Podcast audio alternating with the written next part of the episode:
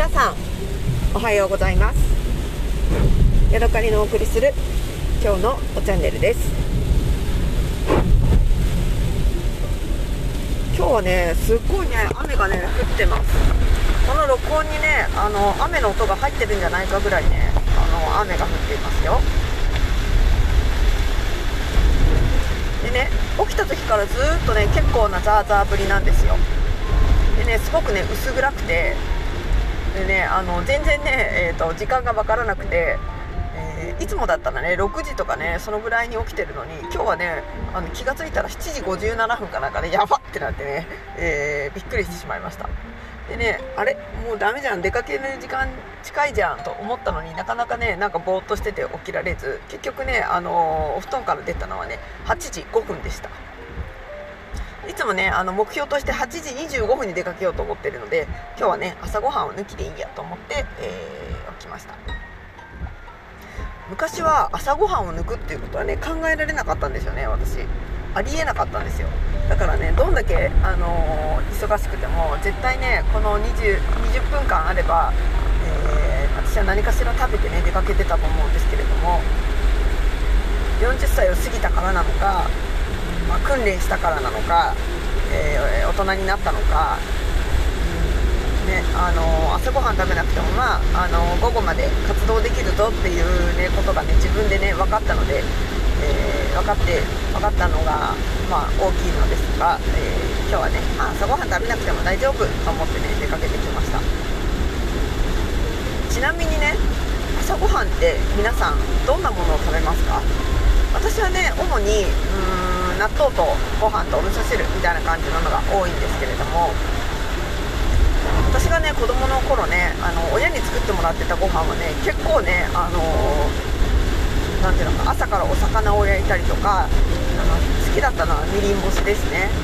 で目玉焼きはねパンの時は目玉焼きを食べたりもしてたし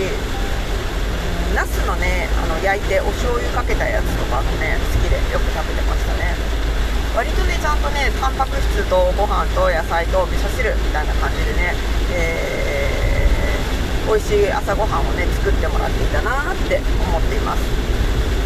というのも私の母親はね農家の出身なんですね。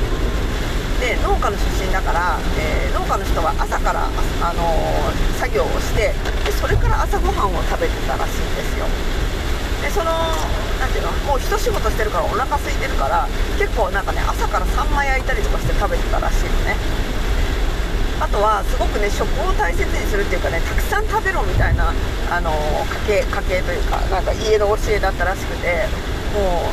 う親が言うにはピーナッツとかを買う時も何ていうのかな、あの米袋みたいなやつさんねピーナッツを入れて買ってきたりとか常にね、あの農家だったせいかもあると思うんですけれどもたくさんのね食べ物が家にあるお家だったそうです。だから私の母親も常にね家の中にたっぷり食べ物があって冷蔵庫もねぎゅうぎゅう詰めでした。で冷蔵庫を見ると何ていうのマーガリンの上におかずおかずの上にまた何かしらの袋みたいな感じでねあのー何ていうのかな冷蔵庫がね多重多重構造みたいになっていてでもそれがね当たり前だなと思って過ごしていましたしたくさん入ってるからといってあの物がね腐ってるとかそういうことはないんですよね。食べるもうみんなが食べる量が多すぎて冷蔵庫にね綺麗に収まるほどもねあの整理が追いつかないっていうところがまあ本音かなっていう感じもします。で今日は、えー、朝ごはんを食べにね出かけてきました。本当はね、あのー、夕張メロンのね残りをね食べようかなとも思ったんですけれども。やっぱりね1人で食べるのってねちょっとねなんか申し訳ない気がするので、えー、今夜ね帰ったら夫がいるので夫と一緒に食べようかなと思っています。えー、ちなみに話したかな？夕張メロンの周品。秀でているの秀で秀でですね。周品と夕品という2つのあのレベルのものを買いまして。夕品というのは優勝の優で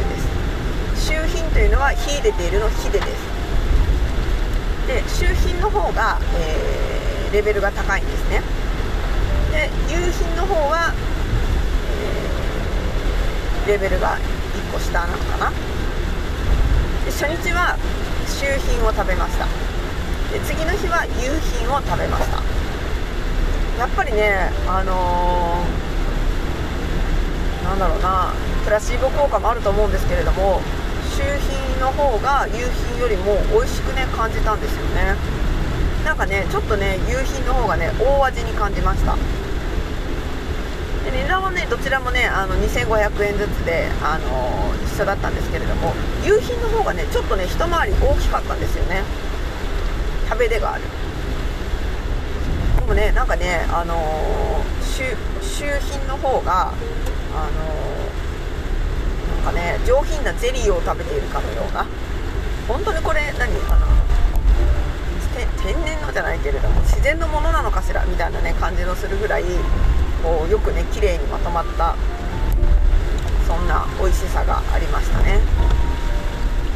夕日の方が少しね味がちょっと薄い感じがしたんだよね。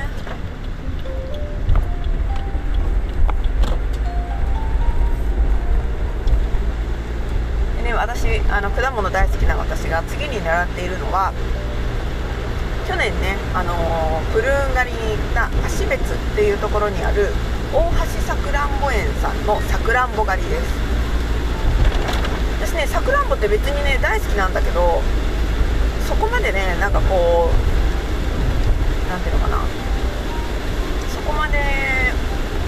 こう熱意がなかったんですけれども去年行った大橋さくらんぼ園さんがすごくねその園の人の感じも良かったし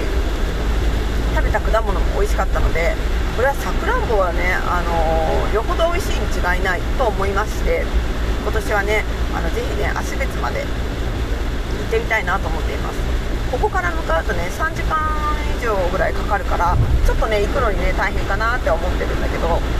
でも連休も連休もないのでね日帰りで、えー、まあ、出かけることになりそうです。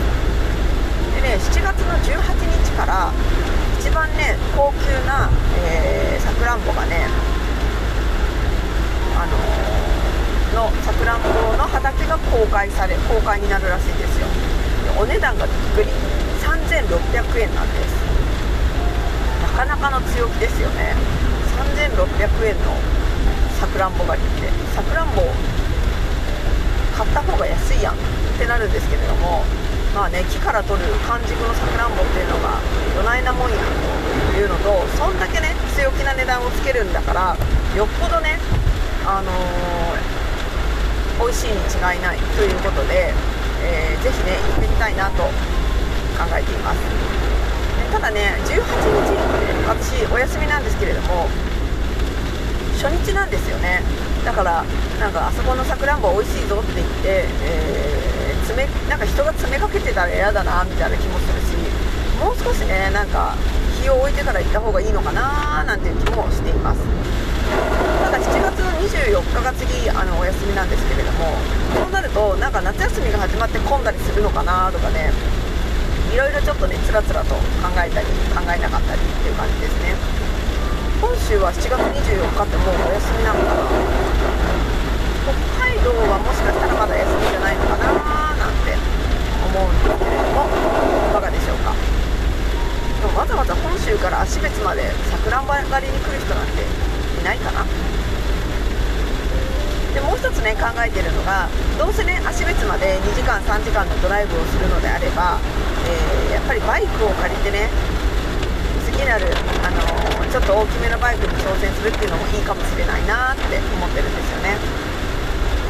新千歳空港の辺りであのレンタルバイクを借りて芦別まで行くとまあ2時間11分とかそんなぐらいでさくらんぼ園まで到着します。まあ言うてもね3時間あれば到着する。だから10時に借りても1時に着くしでそこから1時間ぐらいやって1時間か2時間まさくらんぼ狩りをしてえー、3時3時から3時間かけて帰ってきて6時まあ朝の9時ぐらいに借りた方がいいかな6時で夕方の5時ぐらいまでには帰ってきて、えー、レンタル期間は一応夜の7時ぐらいまでにしとけば、休み休みでも帰ってこれるかなみたいな気もしてるんですよね。えでもねあのこんな初心者が急にね2時間のドライブをするっていうのもどうなんだろうっていう気もせんでもない。というところでねちょっとね考えています。あとねやっぱりね夏の期間だからなのか、えー、バイクのね空きを見ているとあのー、結構ね埋まってきてるんだよね。でレベルレベルというホンダのねちょっと乗りやすいタイプで女性にもおすすめみたいなのがあってそれはね 250cc のバイクなんだけども。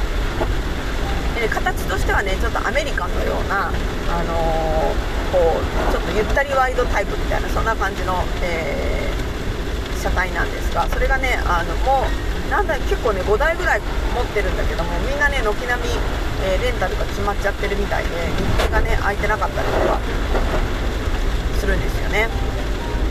だからまあ、まあ、全然車で行きゃいいんだいいんだけどでもどうせね延々と、えー、ドライブをするのであればねバイク乗りたいって思っちゃうよね。それに関連してねちょっとね昨日からねなんかこう落ち着かない出来事がありましてえー、またねタイから連絡があってちょっとねあの事態が進展してるからあの電話で電話でお話できないかということでねあの昔働いていた会社の上司から、えー、メールがね LINE が入っていました。で結局ね18日に話すことになってたんですけれども、うん、なんか今更また私呼ばれるの？みたいなねちょっとなんか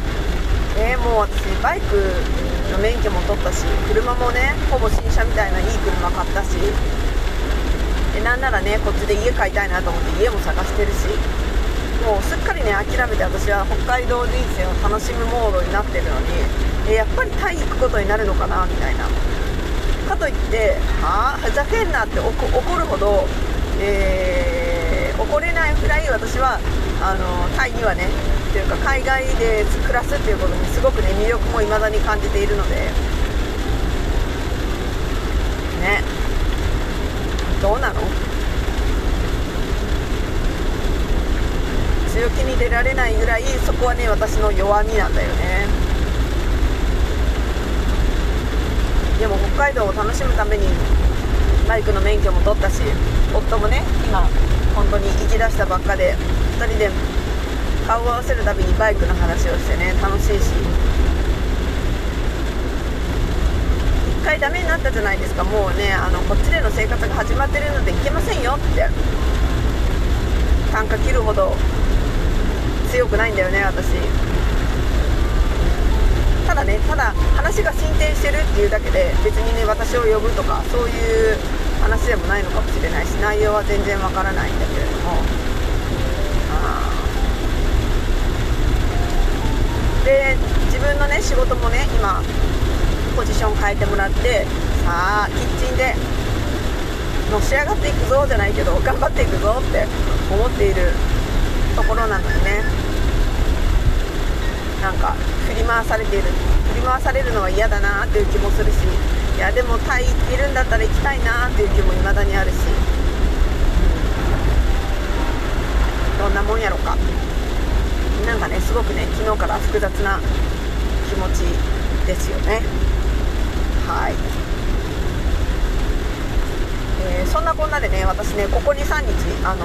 ー、生理がね、えー、のなんていうのピークを迎えておりましてお腹が痛いんですよね。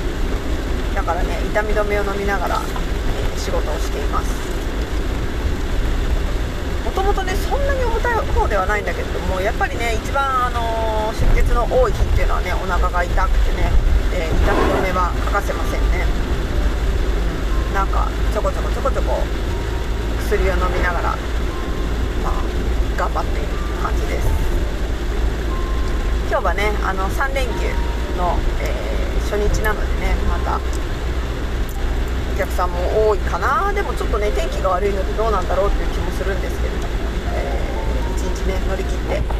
今日も張り切ってやっていこうかなと思います。そして常に頭の中ではねタイに行くことになったらっていう思いがね、あの